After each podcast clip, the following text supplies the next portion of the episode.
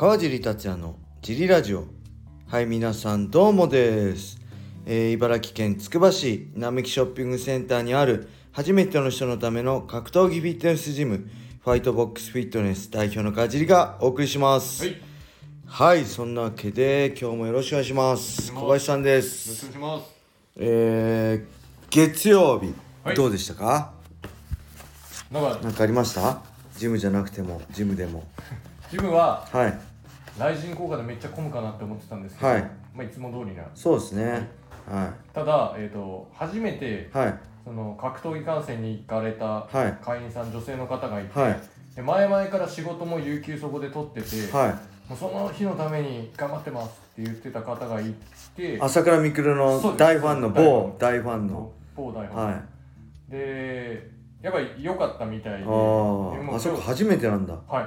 なんで人生で初めて行く格闘技が自分の一番好きな人の推しだ。し推しの試合ってしかもあの試合も良かったし、全部試合良かったしね。そうなんでそのもうそれだけ見て帰るんですかってその前に聞いたら、はあ全部見てきますって言ってたんで、はまあ、き全部見たかどうか聞いてないんですけど、はい。まあ楽しめたんじゃないかあなね。まあ、すごい良かったんじゃないかなと、ははい。ともう一方あの長く会員さんで通ってきてる。これも女性の方なんですけど、いはい。今までその自分がこうペーパービュー買うとかははい。思ってなかったらしいんですけど、はい。今回あの UNEXT の無料登録があったかなんかでそれで登録してい、はい。で見て子供に「お母さん壊れた」っていうぐらい叫びながら、はい、あー。観戦して叫びながらなんか盛り上がっちゃってすごい楽しかったって言ってなんかねそう僕インスタのアカウントのストーリーであのアメバの事前番組をお知らせするの忘れちゃったんでそれもね僕と大沢さんと金原金ちゃんと3人でめっちゃハメ外してね面白かったんでねそれも見てほしかったんですよね。はい。あの多分ジムじゃ見見てない僕が見れてたと思うんで。ちょっと残念だったな。ちょっとツイッターでしか告知しませんでした。すいませんでした。はい。はいそんな感じの月曜日でしたね。はい。じゃあレターも行きましょう。はい。えー川地さん小林さんどうもです、はい。い、つも楽しく聞いています。質問ですがこの前、イグルーの岩本選手がアブダビコンバットに ADCC アビアブダビコンバットクラブに出て健闘しておりましたが日本人が柔術やグラップリングではい。世界一を取ることはかなり難しい世界だと思いますが、はい。えー日本人が世界で勝つために、えー勝つためには川地さん的には何が必要だとお考えですか？はい。はい、ありがとうございます。ありがとうございます。これ正直ね、僕全く追ってないんで、アブダビコンバットは。はいえー今や、今年やってたのはね、なんで全くグラップリングの世界わかんないんですけど、はい。まあ MMA の世界でも何でも、はい。まあもう本当単純にマーケット拡大ですよね。はい。で、本当にね、えーなんだ、卵が先か、鶏が先かはい。論争ありますけど、もうスポーツでも何でもそうだと思うんですよね、格闘技でも。はい。もうあのーね、マーケット拡大が先か。えそういい選手は先かってなりますけど、はい。まあ、なんだかんだ言ってマーケットがね拡大して、はい。この日本のね中でもうグラップリングも MMA も大金が稼げる舞台にならないと、まあ、なかなか人は流入してこないんですよね。はい、なんで僕が一番に思うのはマーケットの拡大はい。だとはい。思いますね。はい。はい、どうですか？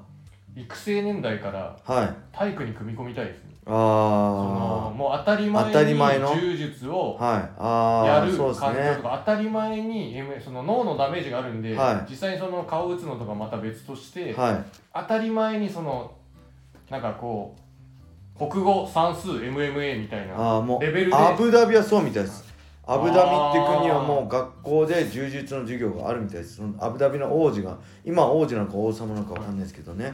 アブダビコンバットっていうのもその王子が大好きすぎて自分で自らね大会開いたのが一番最初できもあの始まりなんですよね。で柔術の授業があるみたいです。それは強くなると思う、で、はまああのワンのいはい。ワンチャンピオンシップのはい。やり方がうまいなと思ったのが、はい。なんかその重い階級はこうヨーロッパとか北米とかの方が強いですけど軽い階級いっぱいいるじゃないですか、そうですね。そのえっと例えばフィリピンとか例えばその東南アジアの国とかあるんですけど、あそこにはい出てる選手たちが ONE でいると ONE が ONE 直営のジムをそその選手の地元に作って、はい。そうするとオラが町のヒーローが出てるから子供たちがみんなそこに入りたが、入りたがってでスターをたまに派遣してはい。わーってやると、ああ確かみんなにウサンジムとかそうですねまさに。なんでそのジムで習った子たちがまたそのちっちゃい頃から経験を積んで夢をると見てはい。憧れてでスーパースターになってなくると。なんか日本の昔の昭和前期のあの野球少野年球がそうでみたいなしたねまさに。ああいいですね。ああいう野球昭和の野球みたいになるとみんながねプロ野球選手憧れてい一度は野球やったりねえでもー少年野球入ったりしましたからね。プロ野球って結局そのでっかい企業同士があの持ち寄ってでっかいマーケットででっかい企業でやってるからそうですね。給料も払えて、はい。給料も払って稼げるからいい選手が来てくれてるんで、はい。はい。ちなみにどうでもいい話ですけど そのアブダビの王子様ははい。えっとねリーマンショックでアメリカのリーマンショックで USC がやばかった時にはい。USC の株を買って助けたらしいですよ。ええはすごいですね。でヘンゾ・グレイシーとアブダビの王子様もはい。すごい懇意にしてて信頼関係あってはい。でアブダビ大会で確かヘンゾ・グレイシーがね、はい。えーマット・ヒューズか誰かと1回だけ戦ったんですよ、はい。もう実力的には全然、ま、ヘンゾ・グレイシーなんて出れるレベルじゃ当時なかったんですけど、それはアブダビ王子様の一声おだったらしいです。ヘンゾを出してくれと。俺のし、ね、 my friend のヘンゾをお UFC に出してくれと。それで USC が出したらしいですはい、そのぐらい USC とだ今回の、ね、USC280 もアブダビですよね、おでちなみにちなみにーはい。そのアブダビのものすごい格闘技大好きな王王子様に、はい。えーアブダビコンバットで、はい。えー腕組んで話聞いてたのはマッハさんですね。王子様に腕組んじゃ失礼だろうって怒られたらしいんですけどそんなのも気にしないマッハさんの肝の強さがはい。さすがですよね、はい。はい。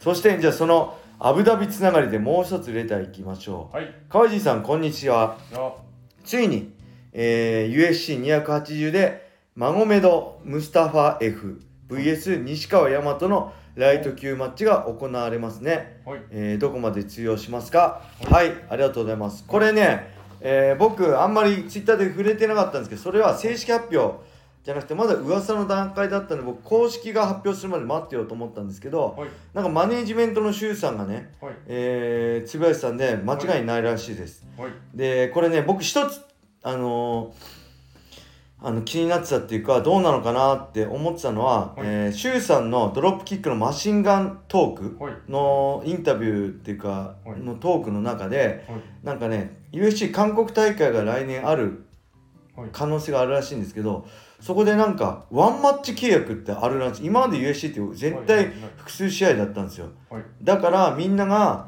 USC とショートノース急なオファーでも受けるのはその試合は急でコンディションとどこあの整ってなくて負けたとしても次でいい試合すれば USC で、ね、大金稼げるっていうだからみんな受けてたんですけどなんかワンマッチもあるらしくて、はい。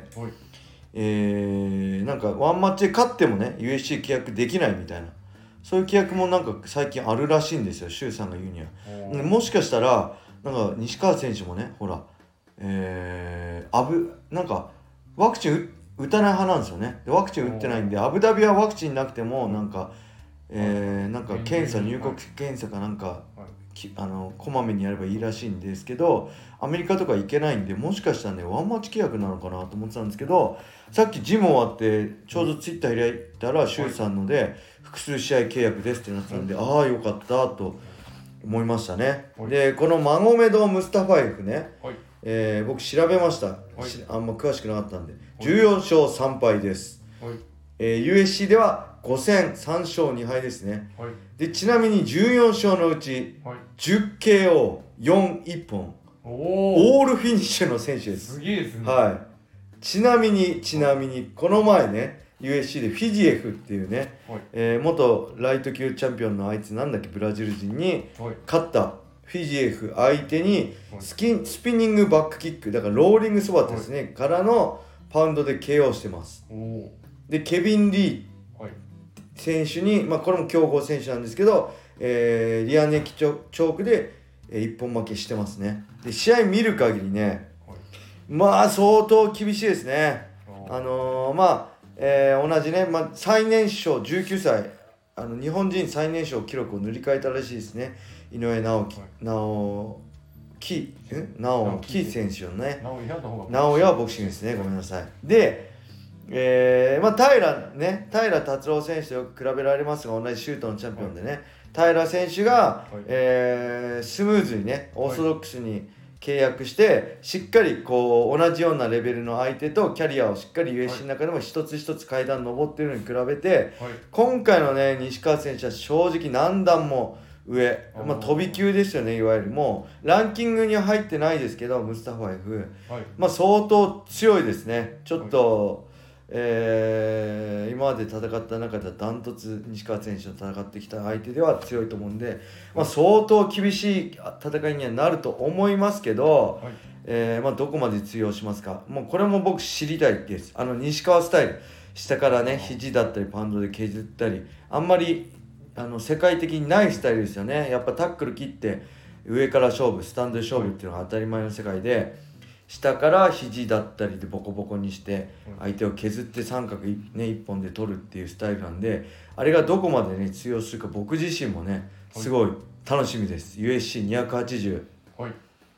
10月23なのかな？来人と同じ日なんですけど、えー多分アブダビなんで日付22から23に日付変わった頃に多分大会をひらあやってでその後、えー23日の昼からはえーライジン39、えー福岡大会ですね。でその後夜8時とかからロードトゥー USC がアジアがあってそこからもね日本人選手数名出るのでその辺もう寝る暇ないですね。10月2223の2日間は。皆さん寝ないではい来人も含めて見てくださいはい、そんな感じでしょうかね。はい。えーそれでは今日はこれで終わりにしたいと思います、はい。皆様良い一日を。